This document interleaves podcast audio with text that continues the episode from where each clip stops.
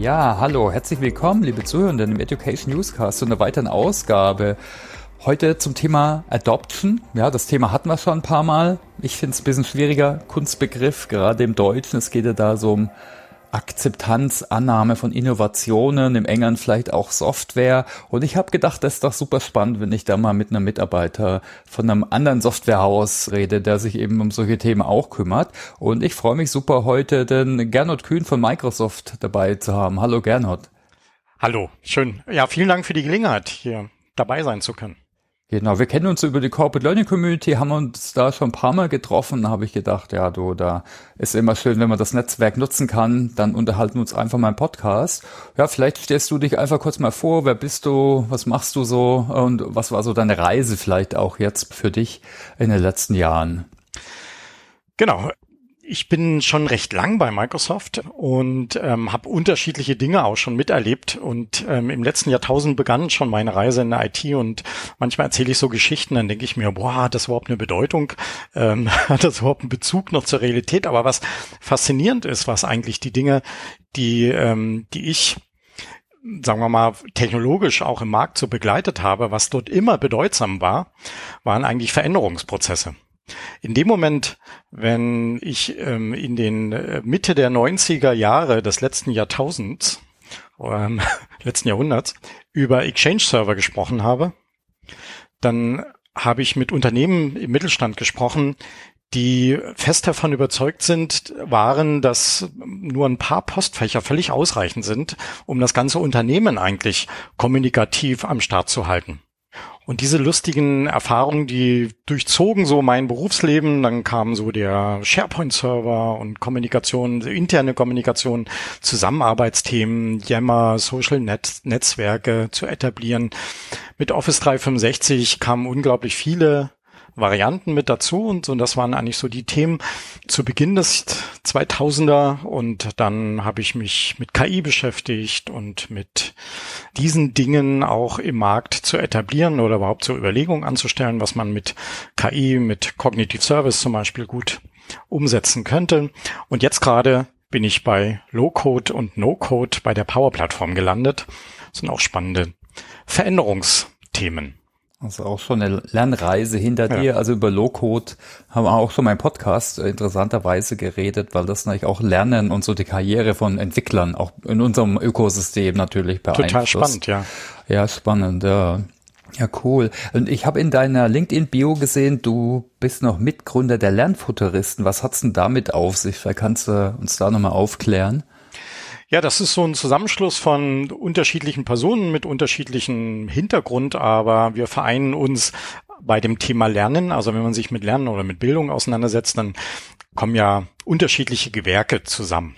Und ähm, wir haben festgestellt, dass das eigentlich ganz gut ist, auch gemeinsam mal zu überlegen, ja, wie sieht die Zukunft des Lernens aus, was kann man dabei machen. Wir sind so eher Gestalter als Analysten und wir versuchen dann die Dinge, die wir als wesentlich erachtet haben, dann auch wirklich zu prüfen, inwieweit man die konkret umsetzen kann. So ist zum Beispiel auch eine Methode Learning Out Loud entstanden, mhm. ähm, mit dem Ziel, Kompetenzen zum Beispiel in der, in der Gruppenzusammenarbeit zu fördern, ähm, also Lernen durch Lehren, auch das Gelernte sichtbar zu machen und all diese ähm, Möglichkeiten des vernetzten Lernens zum Beispiel ist eines der Themen, die wir auch aktiv umsetzen.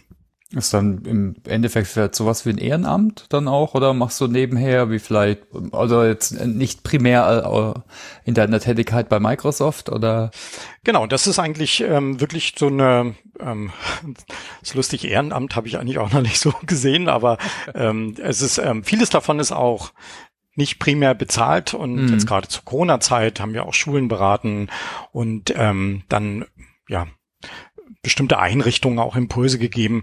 Ähm, so, das war natürlich jetzt irgendwie so eine so eine ähm, Geschichte, wo wir mit unserem Einsatz sozusagen vielleicht auch die diese Digitalisierungsoffensive powered by Corona mit begleiten konnten. Hm. Ja, spannend. Verpacken wir da den Link einfach dazu in die Shownotes, ja. oder? Wenn ja, sich jemand nochmal weiter informieren will. Ja, spannend. Aber wir wollen heute auch reden, neben Bildung über Digital Adoption. Also bei uns ist so einer der Treiber, also bei uns bei SAP, äh, speziell jetzt auch in unserem Bereich, ist sicher Wechsel in die Cloud, Absichern von Renewal. Obwohl, da gibt die Ansätze gibt es schon äh, re relativ lang. Ne? Also wann und wie nutzen Menschen die Software wirklich und jetzt nicht unbedingt die alte, also jetzt irgendwelche Elternsysteme, die sie schon nutzen, sondern wenn wir gerade was Neues einführen. Wie sieht es denn bei euch aus oder jetzt in deinem Bereich? Warum ist es denn wichtig jetzt äh, so im Microsoft-Umfeld? Na, wie du es gesagt hast, das ist letztendlich ja nicht nur euer Thema oder unser Thema. Ich mm. glaube, das ist wirklich auch ein, ein allgemeines Thema auch der Softwareindustrie, aber auch jeder, jeder Innovation braucht natürlich auch, braucht praktisch einen Gegenpart. Also es braucht auch jemanden, der mit dieser Innovation auch umgeht. Mhm. Manche Innovationen setzen sich dann auch nicht durch. Ähm, und ähm, wir sind dann auch gut geschult durch Design-Sprints und durch die Design-Thinking möglicherweise solche Dinge auch schon im Vorfeld in der Produktentwicklung in Betracht zu ziehen. Ah, was soll eigentlich das Produkt machen. Und ähm, das ist eigentlich immer spannend, auch mal zu hinterfragen, die Produktidee. Also was hat sich eigentlich der Hersteller oder die, die Produktgruppe dabei gedacht? Also das ist ja bevor das Produkt da ist, gibt's ja schon einen langen Prozess. Und da mal auch mal zu schauen, ah, was, was, was war eigentlich die Intention? Und hat sich das in den letzten, ähm, also früher war ja Produktentwicklung noch deutlich ähm, langwieriger. Mhm. Ihr habt ja auch, glaube ich, noch längere Produktzyklen gehabt als wir. Bei uns war das so drei Jahre. Und ähm, dann hat man so geguckt, oh, was war denn vor drei Jahren und was, was war eigentlich, was waren die, die Ideen? Wenn man das mal so hinter die Kulissen geschaut hat, dann schaut man sich das Produkt an und schaut sich die Funktionalitäten an, um dann, wenn man das verstanden hat, dann zu gucken, ah, ich interpretiere das mal gemeinsam mit dem Kunden. Und das ist etwas, das ist nicht neu, das machen wir heute wahrscheinlich intensiver und ähm, agiler und dynamischer und schneller, mm. weil die, die Welt schnell überall ist und ähm, wir viel mehr Varianten und Möglichkeiten haben zu entscheiden. Aber das habe ich eigentlich auch schon vor 20, 30 Jahren in meinem Berufsleben gemacht. Und ähm, eigentlich sind die gleichen Fragen die ähm, heute auftreten, die habe ich auch schon vor 25 Jahren beantwortet. Ja, es bringt mir halt so einen Punkt. Also manche so erfahrene ältere Entwickler, die haben zu mir auch gesagt, ach, ihr mit eurem agilen Ansätzen, so haben wir früher entwickelt, aber als wir eben kleiner waren und als vielleicht das noch nicht alle so komplex war. Ja. ja. also, aber es ist ein guter Punkt, ne? Das fängt ja eigentlich schon in der Softwareentwicklung an und es nicht erst, wenn das zum Kunden kommt, sondern gerade mit User Research, mit Design Thinking Ansätzen, da versuchst du schon mal näher am Kunden zu sein, gerade durch solche sogenannte Techniken. Ja. Und äh, wichtig ist einfach zu verstehen auch, mhm. ähm, weil ich habe den Eindruck, dass ähm, dass es Produkte gibt und Funktionalitäten, also die Technologie, die da ist, die, ähm, die muss man ja erstmal verstehen. so, was macht das eigentlich oder was kann das eigentlich? So, und dann ist natürlich dann, wenn du über, über Adoption sprichst, dann musst du natürlich dann den und die Empfänger sozusagen, die Nutzer, darauf mappen mhm. und sagen, okay, was können die eigentlich heute damit machen oder was können die in Zukunft damit machen? Und dann ja, hast du eigentlich deinen Change and Adoption Ansatz. Hm. Ich finde Begriffe echt bisschen schwierig. Also wenn man es googelt, kommen Babyfotos im, im deutschen Kontext natürlich als Ad Adoption, ne, was eher die Adoption dann eher damit gemeint ist. Äh, hast du da bessere Begriffe? Weil das Thema ist natürlich sehr relevant, ne? jetzt in der Softwareindustrie absolut. Äh, Total, oder genau. ihr ja. hast du oder ihr? Ja. Also ich habe jetzt auch nicht so den Begriff jetzt am Start, ähm, mm. aber es ist natürlich dann, man sagt, also früher hätte man Einführung gesagt mm. ähm, oder man könnte jetzt das beschreiben, man könnte sagen die erfolgreiche Einführung und dann würde man fragen, ah, was ist eigentlich eine erfolgreiche Einführung? Und ähm, ich glaube, du hast auch noch so Phasen erlebt, wo die IT ähm, eine erfolgreiche Einführung dann abgeschlossen hat, wenn die Software am Laufen war. Genau, das hat man Bombenwurfansatz manchmal Ah, ja, genannt. Ne? ja. Also man Ja. läuft, äh, man wirft so über die Mauer und dann, wenn es da drüber geworfen ist, und, und dann ist fertig. Aber der, aber wie wird der Erfolg gemessen? Ja. Das war eben früher war es wirklich Ja. die, da wurden dann ähm, Messverfahren herangezogen über die Performance und Sehr technische. sehr ja. technischer Ansatz, genau. Aber es war trotzdem auch schon, aber das stand nicht so im Mittelpunkt.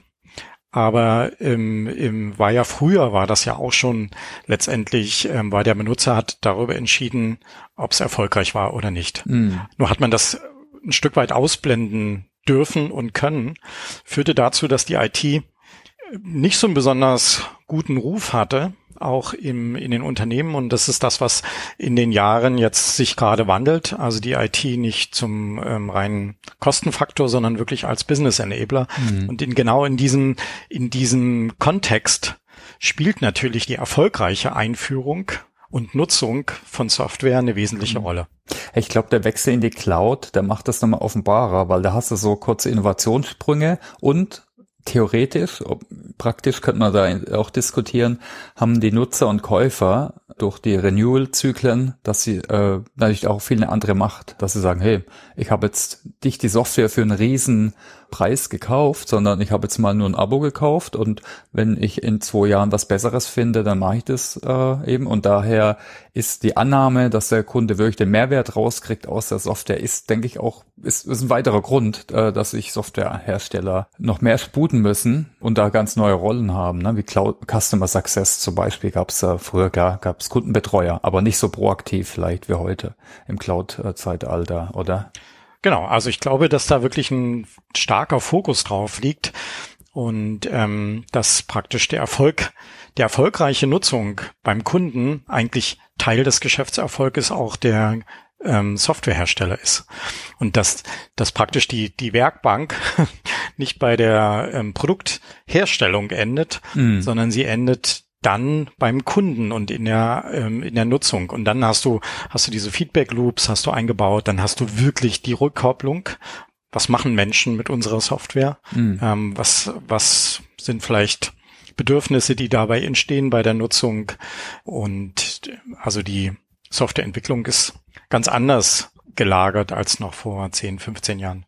Und klar, du hast recht, diese Bereitstellung als Cloud-Service macht natürlich diese ganzen Einführungszyklen relativ kurz, weil diese Phase der IT-Umsetzung, überhaupt diese Rahmenbedingungen zu betrachten, die fällt weg.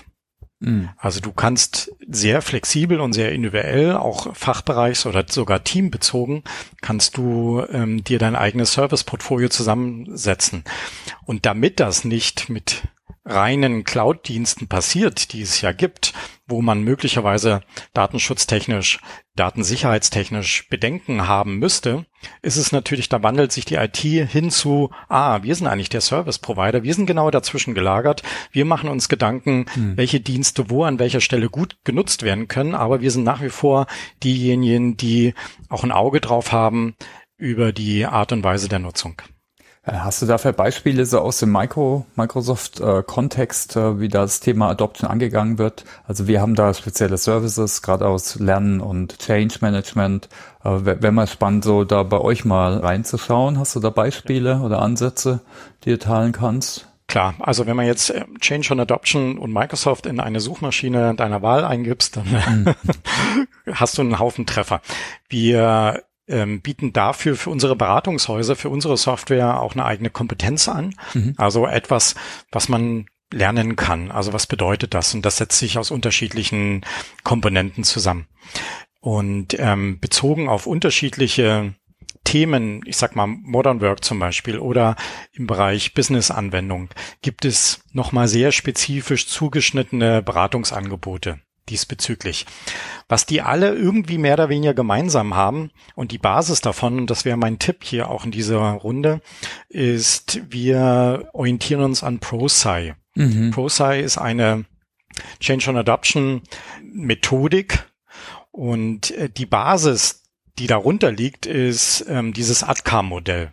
Und also mir persönlich hat das so vor, was nicht, vier, fünf Jahren habe ich das, diese Zertifizierung abgelegt, hat das wirklich so nochmal sie die Augen geöffnet, weil man dann, wenn man diese Methodik im Hinterkopf hat, zum Beispiel ATKA bedeutet, das K ist irgendwie in diesen fünf Buchstaben in der Mitte ähm, und bedeutet Knowledge.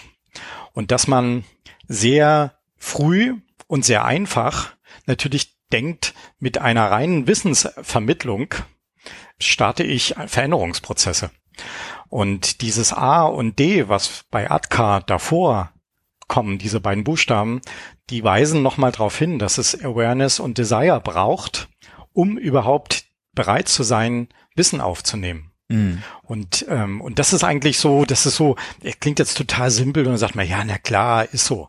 Ja, aber wie, wie, wie schnell holen wir unsere PowerPoint raus, ich sag's mal einfach, oder holen unseren White Paper oder unseren OneNote raus und ähm, sprechen über technische Funktionalitäten, weil wir glauben, dass das wesentlich ist für die Kunden. Mhm. Aber das ist weit gefehlt, weil äh, es fehlt also davor ähm, wesentliche Schritte so zu der Öffnung, der Hinführung. Du absolut. Also ich glaube, das ist bei euch nicht anders wie bei uns. Bei uns vielleicht oft, also, also sogar dann auch relativ äh, krass dass Change and Adoption erst geholt wird und Learning, wenn es vielleicht gar nicht so läuft. Ne? Und dann hast aber die ersten beiden Phasen sind schon vorbei. Also wir haben da auch so ein Framework, Subactivate, das sind genau so Explore-Phasen und so weiter mit gemappten Services. Äh, ja. Und klar, wenn man die am Anfang vergisst, das ist natürlich schwierig. Vielleicht hänge ich das auch in die Show Notes. Wir hatten erst so eine Community Session äh, zu Change Modellen und da war Broski war auch eins der, ähm, der das ATKA Modell neben anderen, die so ein bisschen allgemeiner sind, wie Kotte, von Kotte und so, äh, die waren da absolut empfohlen, dass man sich das mal anschauen sollte. Ja, ja super. Ja, spannend. Okay, cool. Ja, äh, hast du da vielleicht konkrete Tipps, wo das mal gut lief? Jetzt äh, so die Anwendung oder vielleicht wo es auch nicht so gut lief? Äh, es, es läuft eigentlich nie nicht gut. Mhm. Also ähm, weil, weil es wirklich so ein Basis ist, es ist so wie, ah, vergiss nicht zu atmen. Mhm. Also vergiss nicht wirklich den Kunden mit einzubinden und den Kunden ins Gespräch zu bringen. So, also wenn man das nicht macht, dann dann funktioniert es eben auch nicht. Auf der anderen Seite, wenn man das macht, funktioniert es eigentlich immer. Also ich, ich weiß nicht, ich habe noch nie einen Kunden oder ähm, ein, ein Beratungsgespräch geführt, ähm, wo der Gegenüber nicht gesagt hat, ach, ja, da müssen wir drüber nachdenken, das ist interessant, dass Sie fragen, ah, ist toll, dass Sie nochmal nachfragen, bei uns ist es so. Und ähm, also das ist eben dann vielleicht auch ein bisschen Coaching, das ist ein bisschen Hinführung, aber das ist total wertvoll und sinnvoll in einer Welt und in einer Zeit, wo starke Veränderungen natürlich vonstatt gehen, wo, wo Kunden ähm, sich fragen, ah, ich habe so eine Entscheidungsvielfalt. Das ist gut, wenn mir jemand mal hilft, das einzuordnen. Muss man auch damit leben, dass man dann auch eine Antwort bekommt, die dann heißt, boah, passt gerade nicht oder so weit sind wir noch nicht oder klingeln sie noch mal in zehn Jahren bei uns. Also auch sowas kann man natürlich, aber das hilft natürlich und, und äh, das nützt überhaupt nichts, wenn man jetzt vielleicht Kunden etwas überhilft, was sie vielleicht möglicherweise gar nicht zur Anwendung bringen können und nicht wollen. Mhm. Also da bin ich jetzt, bin ich jetzt auch irgendwie auch fair und ähm, auch im, mhm. im Verkauf, glaube ich, ähm, ist es sinnvoll so zu agieren, weil das eigentlich langfristig, also diese kurzfristigen Erfolge möglicherweise langfristig sich, sich nicht auszahlen. Mhm. Und ich würde mal sagen, ne, allgemein so im IT- oder Technologiebereich, da ist es, da hast du vielleicht durch die Software oder äh, Technologie vorgegeben, vielleicht mehr Leitplanken schon, wie jetzt bei anderen Change-Ansätzen oder Vorhaben. Also jetzt ein Kulturwandel oder ein Merger oder äh, jetzt nur als so Beispiel mal genannt. Natürlich da hast du, sind die Leitplanken nicht so ganz klar. Ne? Da musst du schon mehr vielleicht mit Einbindungen und auch mit äh, Szenarien und so weiter arbeiten. Das ist dann natürlich auch ein bisschen spezieller und da helfen natürlich auch solche Modelle. Hast du da noch andere? Oder ich meine, das ist ein super fundiertes, das Broski-Atka-Modell. Naja. Noch andere Ansätze, die ihr nutzt? Ähm, also die, dieses Modell dahinter befinden sich ja konkrete Umsetzungsschritte. Also das ist mhm. ja nur das Modell. Ich erkläre nicht das Modell oder dieses Modell nutzt ja dem Kunden nichts. Aber wenn ich Awareness und Desire richtig lebe, dann äh, mache ich mir natürlich Gedanken, wie kann ich das eigentlich umsetzen? Und dann sind solche konkreten Workshops, wie zum Beispiel ein Envisioning Workshop, wie du hast gerade gesagt, so Anwendungsfälle. Also ich nenne das auch so Use Case Shopping. Mhm. Das heißt, der Kunde kann sich auch mal so reinfühlen, ah, wie wäre das eigentlich, wenn wir das und das nutzen? Und da können die Fachbereiche mit der IT gemeinsam mal drüber legen, ähm, nicht nur, was hilft Ihnen heute, sondern was könnte Ihnen vielleicht in zwei Jahren helfen? Also, dass man eine gemeinsame Strategie entwickelt. Und das sind Workshop-Formate, die die man sehr schön eben vor Ort machen kann. Die kann man auch super gut online machen. Ich habe ähm, ein Fundus von, von Whiteboards, die, die man digital miteinander bearbeiten kann. Mhm. Und das hilft immer. Also deine, deine Frage zu beantworten, ähm, ich, wahrscheinlich gibt es auch weitere Modelle, aber das, glaube ich, wäre nicht meine Empfehlung, sondern die Empfehlung wäre wirklich ähm, für sich persönlich auch für das eigene Handeln dort zu überlegen, wie kann ich diese Methoden auch umsetzen und wie kann ich mit dem Kunden oder mit der, mit dem, mit der Gesprächsperson auch gut strukturiert diese, ja, das sind ja immer so transformative Prozesse miteinander, ähm, ja, durchgehen, begleiten, zur Sprache bringen. Genau. Ich glaube, das ist ganz wichtig, ne, dass man so eine Art Toolbox hat und die dann eben auf sich anpasst, so ein bisschen es geht so ein bisschen in die Richtung wahrscheinlich, äh, was du meinst. Genau, ja. Toolbox. Das sind Demos. Also wir, wir erleben ja immer mehr, dass diese Kluft zwischen den Möglichkeiten der Software und dem Stand der Dinge eigentlich bei Kunden ja aus meiner Sicht immer stärker auseinanderdriftet.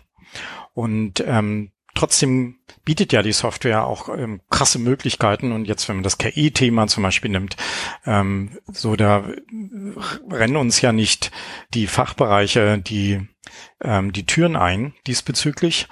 Aber wenn Sie wissen eigentlich, wo an welcher Stelle zum Beispiel in der Software KI schon implementiert ist, wenn ich, ähm, ganz einfaches Beispiel, wenn ich bei SharePoint Dokumente ablege, und ähm, diese SharePoint-Dokumente, also die Dokumente, die im SharePoint liegen, in der, in der Liste indiziert werden, ist das KI? Ja, klar ist das KI. Wenn über die Texterkennung dann äh, Topics, also bestimmte Schwerpunktthemen sozusagen zugeordnet werden, erkannt werden, so dass später über eine Suche die Kategorisierung dann schon automatisch erfolgt, ist doch irgendwie krass. Und wenn man die Geschichte dann weiter erzählt, dass ich vielleicht dann irgendwo eine Suche abstarte und, ähm, und jemand aufgrund meines Benutzerprofils, meiner Historie, meiner Tätigkeit, meiner Projekte mir vorschlägt, ah, da liegt doch übrigens ein Dokument mit der gleichen Kategorie von einem Kollegen, den kennst du zwar nicht, aber guck dir mal das Dokument an, dann ist das KI. Also das bringt mich vielleicht zu einer ganz konkreten Frage, weil wie viele sind auch wir starke Microsoft-Nutzer bei SAP? Also wir haben, glaube fast alles, äh, sind da sogar Partner, ne? auch SAP gibt's auf Azure und so, aber jetzt gerade äh, Teams zum Beispiel, das ist was, was Wissensarbeiter wie jetzt ich auch stark nutzen für, für alles Mögliche, nicht nur Dateiablage, auch mit Kanban-Boards und so. Was würdest du denn solchen Menschen raten? Äh, oder wie, wie helft ihr da, damit die wirklich das Beste rausholen aus der Software? Wahrscheinlich weiß ich auch nicht alles, ja. äh, was ich nutzen kann von Teams. Das ist so oft so immer ein bisschen die Challenge. Mhm. Ne? Habt ihr da so eingebettetes Lernen oder regelmäßige äh, Info-Updates, Newsletter, was auch immer? Genau. Ähm und deine Frage geht in Richtung Knowledge. Mhm, ja. ich bin da immer total hellhörig. Ähm, ich bin da total sensibilisiert, weil ähm, letztendlich die Frage, die du stellst, ja auch die Kunden so, so stellen. Ah, was gibt's denn für neue Funktionalitäten? Ja. Auch da würde ich dann zurückfragen, okay, was machen Sie, was macht ihr, wie arbeitet ihr heute, was wollt ihr eigentlich in ein, zwei Jahren machen, was vermisst ihr an der Zusammenarbeit in Teams, mhm. also in Teams meine ich jetzt in der Organisation, in den Gruppen, ähm, in der Projektarbeit, was wäre wichtig für euch. Und wenn man das, ähm, wenn man das aushält, diese Antworten zu bekommen, und das dann zuzuordnen, zu sagen, ah, ach so macht ihr das, ah, ihr wollt Zugriff auf die Geschäftsdaten haben, ihr seid in Projekten, ihr macht die Planung. Wollt ihr das mal aufmalen? Wie könnte denn so eure Arbeitsumgebung sein? Und dann würde ich gucken, okay, welche, welche Apps, welche Services gibt es standardmäßig heute? Welche möglicherweise müsste man erstellen? Und dann kann man so mit einer Matrix nach Aufwand nutzen, mhm. kann man dann, ah, wir bräuchten die Genehmigung und das müsste doch eigentlich, wir kriegen von Außendienst die Informationen, ähm, wir haben aber nicht alle haben Zugriff auf SAP. so, und dann, dann würde man diese Dinge würde man miteinander besprechen und dabei lerne ich nicht die Funktionen, sondern ich lerne die Funktionen zu nutzen, die für mich sinnvoll sind. Mhm. Also auf äh, so Change oder Psychologendeutsch, du holst die Leute ab, da wo, in ihre Realität, wo sie sind und guckst eben, wo, wo so die Probleme sind und äh, genau, und das ist so ein beratungsorientierter Ansatz und guckst dann, wie sie die vielleicht besser lösen können mit, mit der Software. Ne? Genau, das sind wirklich die, die Anwendungsfälle sind ja. eigentlich das Entscheidende, ja, nicht ja. die Funktionen. Genau. Und ähm, vor, vor 20 Jahren hätte ich noch gesagt, okay, muss man gucken, ob es die Funktion gibt.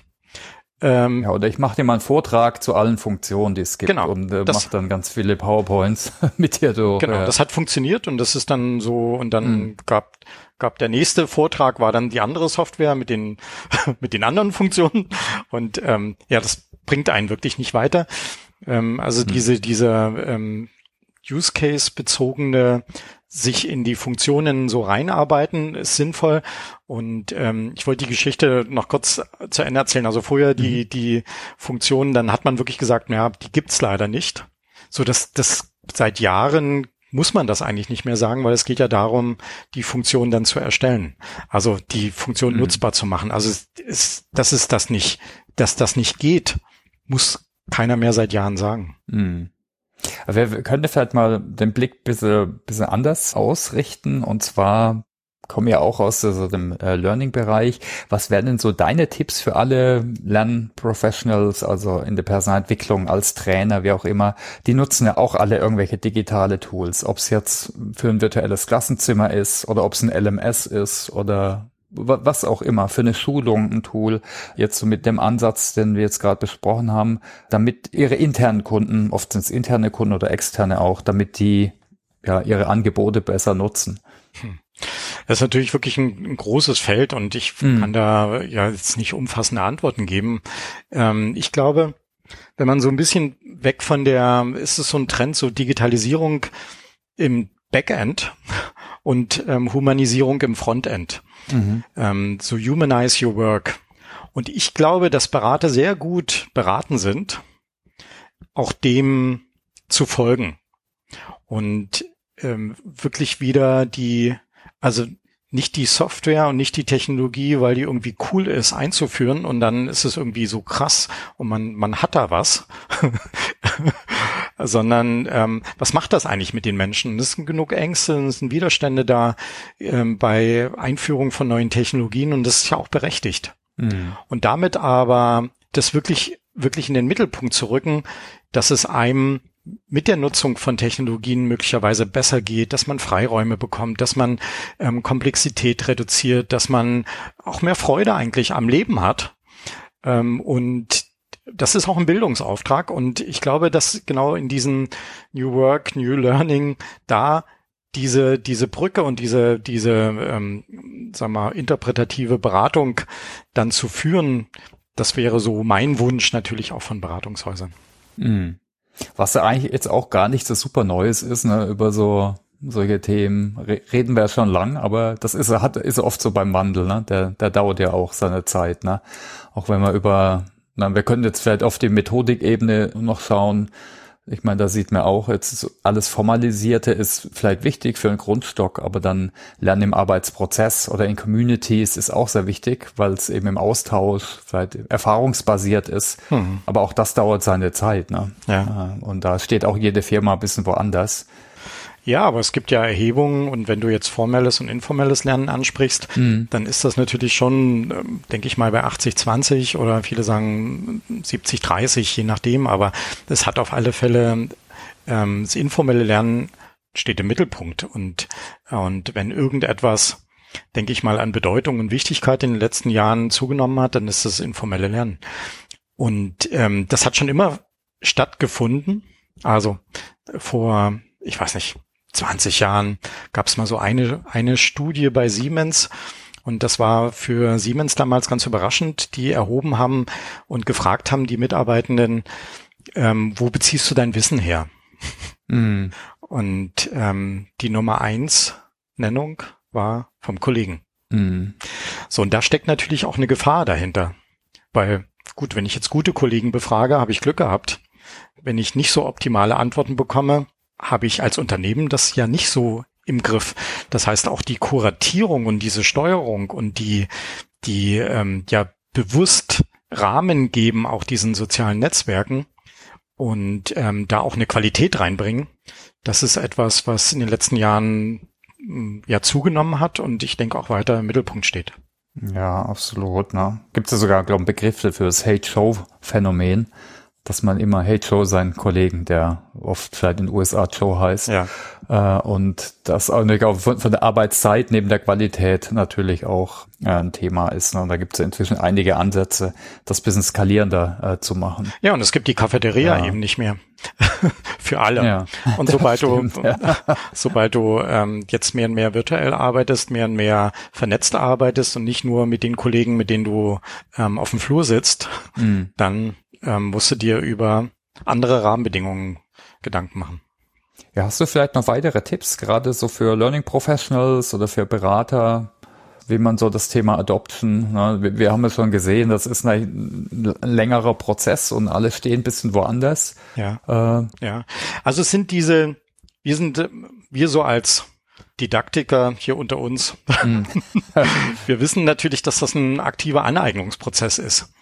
Und ähm, ja, ich muss, also ich kann ja jetzt nicht irgendwie, ja, nur weil das Blatt Papier existiert im Internet, heißt ja nicht, dass ich es weiß. Und ähm, auch weil ich es gelesen habe, bedeutet nicht, dass ich es verstanden habe.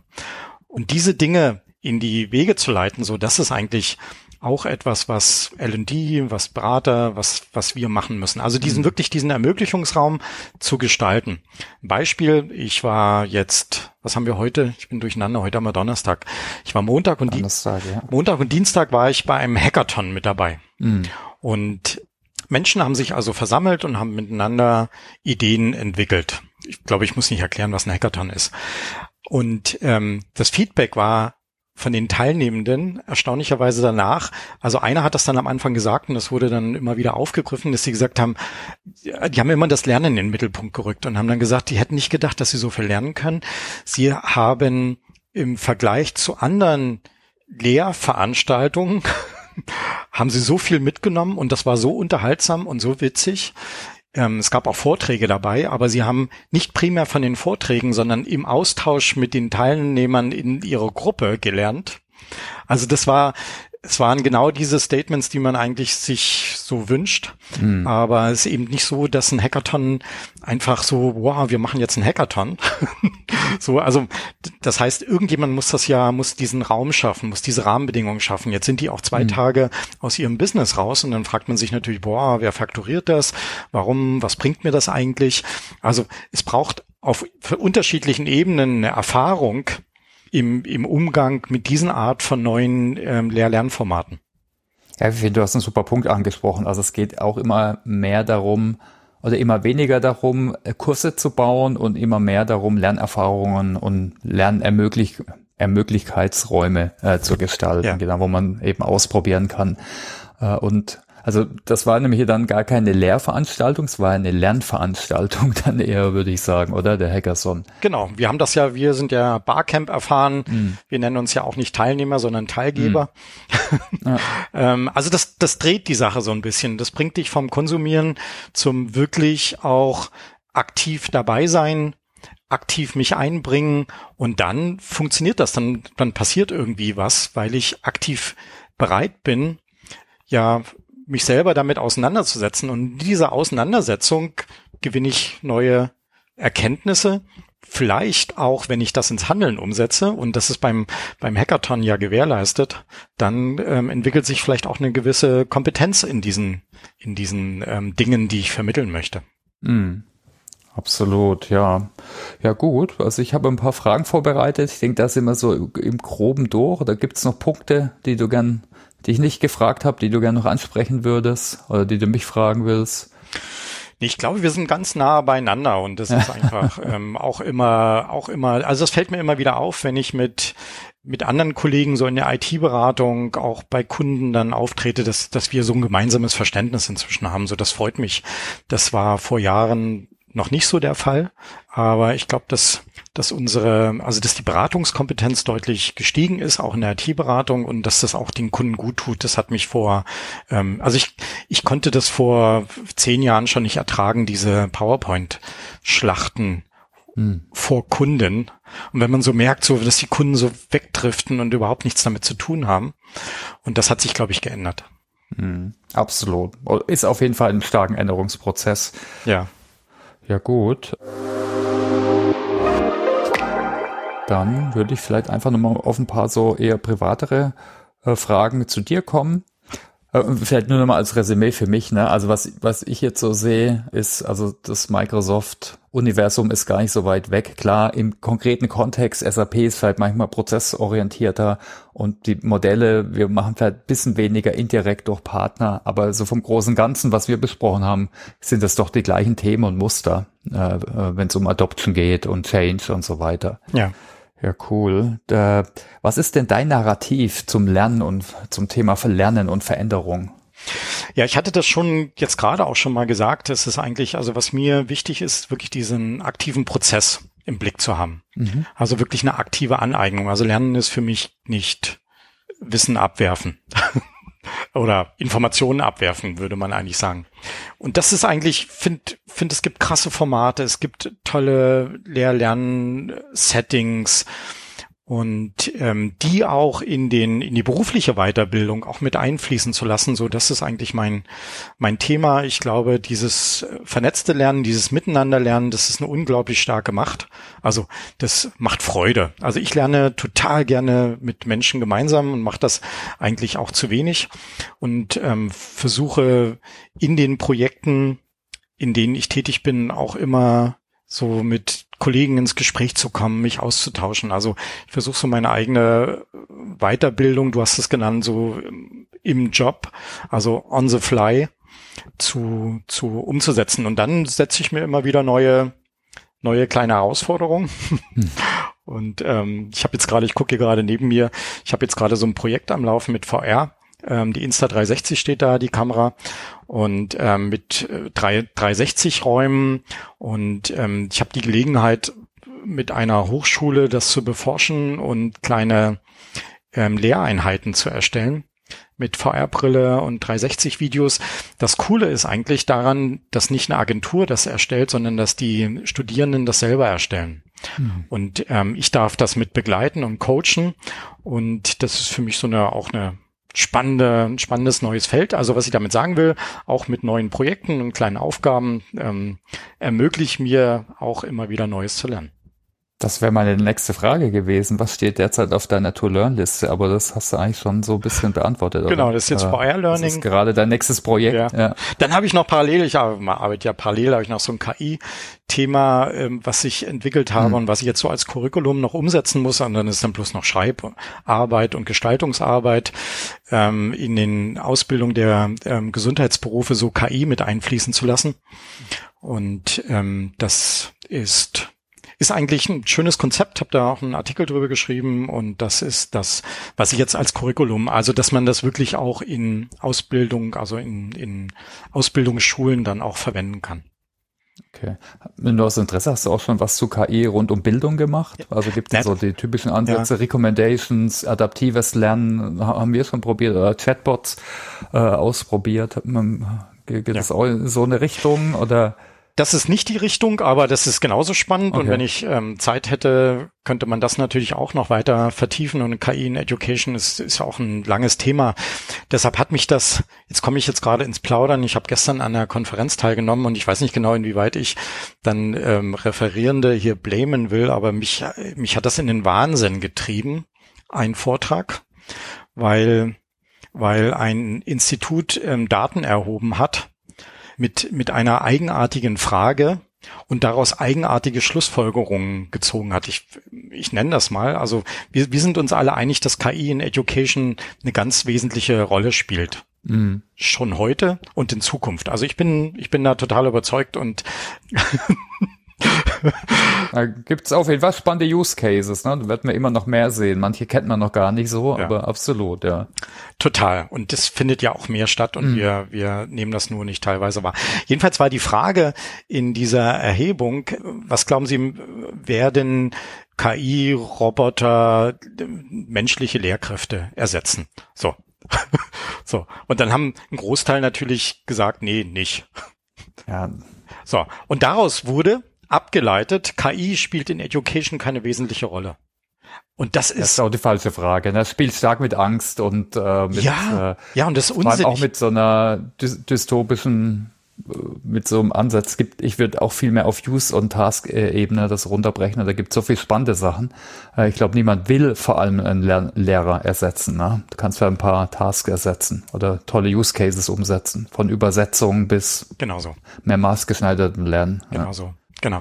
Also die Frage ist verkehrt, die Interpretation ist verkehrt, ähm, also mhm. alles ist verkehrt und dann frage ich mich so ein Institut, also pff, das machen ja nicht irgendwelche Studierenden, die mal schnell eine Umfrage machen, sondern so, und da bin ich so ein bisschen ungehalten, weil es natürlich auch prägt. Ähm, und da, das ärgert mich, dass dann so Mythen entstehen, so KI ist irgendwie Roboter, das ist auch schon totaler Quatsch. Ja. Und KI wird, also ich habe auch den Eindruck, dass es natürlich auch, wenn so eine Veränderungsbereitschaft fehlt, man sehr gerne so Argumente annimmt und sagt, naja, KI, naja, so Roboter, nee, das ist nichts für uns.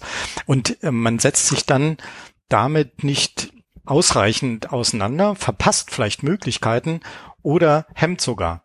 Also das ist auch etwas, was ich erlebe, dass natürlich so KI bestimmt besetzt ist und sobald man das zur Sprache bringt im positiven Sinne und Möglichkeiten ausloten will, man dann so auf Widerstand stößt und dann muss, muss man eben fragen, ah, was, was ist denn eigentlich Ihr Verständnis oder wo rührt das her, dass Sie so zurückhaltend und abwartend sind?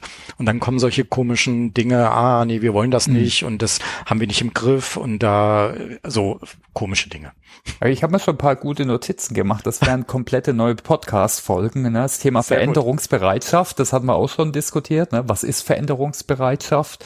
Und da ja, gibt es unterschiedliche Dimensionen.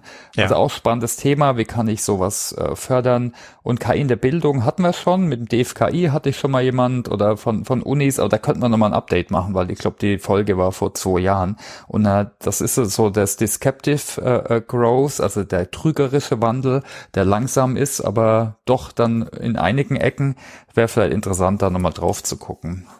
Ja, cool. Wir haben nur noch zehn Minuten Zeit, daher nee, habe ich gedacht, wir haben nur noch, äh, wir haben noch sechs Minuten. genau. Sonst könnte man dann da noch über eine Stunde über die Themen reden. Aber vielleicht zuletzt nochmal, wie hältst du dich denn selbst up to date, beziehungsweise hast du Tipps äh, für, für Zuhörende? Mhm. Ich habe jetzt, wie sie vielleicht mehr lernen können, auch zu dem, was du machst oder was ja, dich so umtreibt. Ich habe jetzt hier in, in Vorbereitung habe ich natürlich, ähm, also was mich wirklich nochmal geprägt hat, ist ähm, von Peter Sench ähm, die fünfte fünfte Disziplin. Das ist ein Evergreen, sollte ein jeder Evergreen, schon mal ja. gelesen haben. Und, Absolut. Und du siehst hier ja. die Zettel, also man sieht es jetzt nicht im Podcast, aber ich mhm. habe da viele Zettel reingesteckt. Ich habe das wirklich auch, das ist so, ah, man liest das mal und denkt so, wow, ja, cool, super, hat man, und dann hat man den Eindruck, man hat's, man kennt es. Und ähm, ich habe mich wirklich jetzt mal vom halben Jahr hingesetzt und habe gesagt, ich muss das mal richtig lesen und das ähm, ist wirklich toll. Also ist wirklich toll.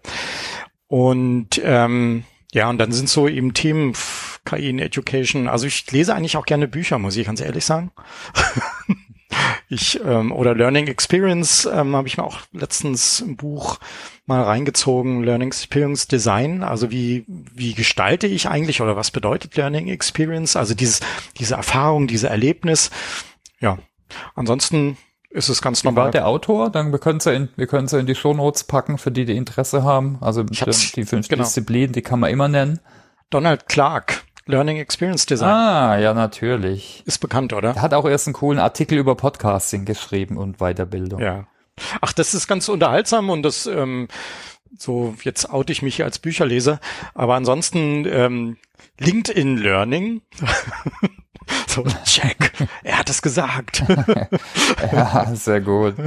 Ja, also auch da gucke ich wirklich ehrlicherweise rein, aber dann bin ich natürlich auch so ein Twitter und ähm, ich bin so ein, so ein News Scroller und Junkie und bleib dann in irgendwelchen Blogs hängen da versuche ich so meine Timeline so ein bisschen zu gestalten und bin da, glaube ich, gut unterwegs, dass ich ein paar Leuten folge und immer eigentlich immer gute Ideen bekomme. Also ich finde hm. finde auch ähm, die KI in LinkedIn Learning, äh, in LinkedIn für mich persönlich, ich weiß nicht, was ich alles verpasse, aber ich krieg eigentlich relativ viel mit und das reicht mir eigentlich. Also gefühlt mehr Informationen, als ich verarbeiten kann. Ja, cool. Also dann verlinken wir auf jeden Fall nochmal dein LinkedIn-Profil für alle, die dir folgen wollen oder sich connecten wollen. Äh, Twitter ist gerade bisschen schwierig, aber ja, wir Mastodon. Ich beobachten es noch der, der Zeit, ja, genau.